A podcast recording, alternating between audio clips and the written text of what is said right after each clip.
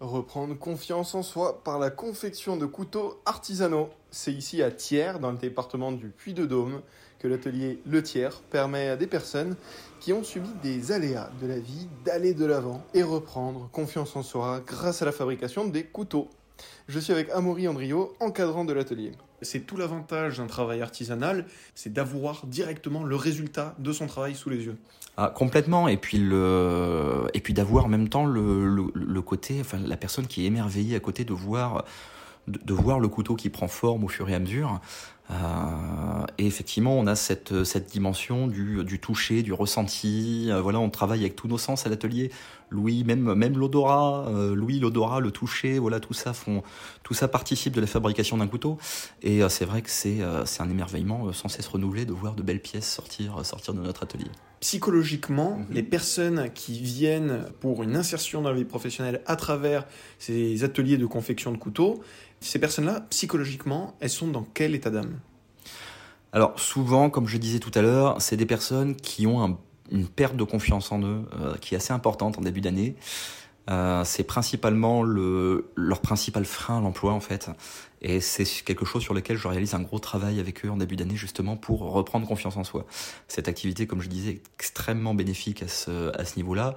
Après, voilà, les petites détresses psychologiques peuvent, peuvent varier selon les individus. Mais justement, c'est une année pour reprendre confiance en soi, pour soi, pour se remettre à niveau, que ce soit au niveau professionnel, mais aussi personnel, social, administratif.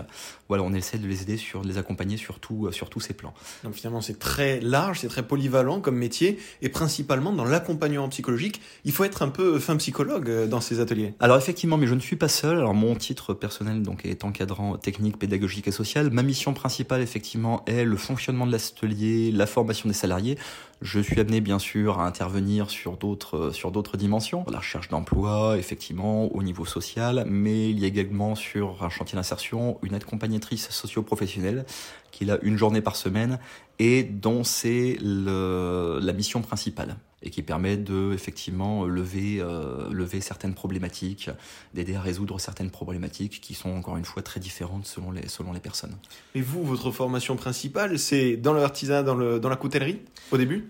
Alors, j'ai un parcours très atypique. Euh, j'ai commencé tout le début de ma carrière dans l'hôtellerie-restauration. Euh, voilà, j'ai arrêté il y a un petit peu plus de deux ans maintenant.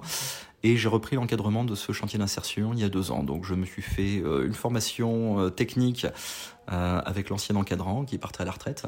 Euh, et je me forme également en parallèle sur mon temps personnel, plus par plaisir, euh, plus par plaisir qu'autre chose.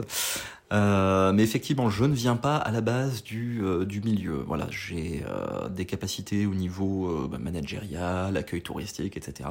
Et effectivement, l'aspect social et coutelier étaient deux, deux domaines sur lesquels il a fallu que je me forme un petit peu avant d'intégrer d'intégrer ce chantier. Et finalement, mais surtout à, à tiers capital de la coutellerie, il faut bien sûr aimer l'humain, tout simplement pour l'insertion professionnelle, mais surtout le couteau. Ah mais le couteau, c'est, enfin, une matière qui, une matière qui vit. On travaille à la fois l'acier, on travaille le bois, ce sont des matières, des matériaux un peu primordiaux. Et puis le couteau, c'est l'outil, c'est l'outil primordial. Hein, c'est celui que le paysan avait dans sa poche euh, et qui lui servait un petit peu, un petit peu à tout, euh, un petit peu à tous les travaux. Et c'est vrai qu'on a cette dimension sur cette, euh, sur, sur cette pièce, sur cette, sur cet outil, sur ce couteau, qui est justement une, euh, une dimension, comme je disais, primordiale, presque primitive, qui nous rapproche un petit peu de, voilà, on est dans de l'artisanal, on est dans, dans, dans du fonctionnel vraiment. Alors on est aussi dans de, dans de l'artistique, bien sûr, mais voilà, ça a vraiment une, une dimension très agréable cet, cet objet. Redonner confiance grâce à la confection de couteaux. J'étais avec Amaury Andrio, encadrant de l'atelier Le Tiers à Thiers dans le département du Puy-de-Dôme.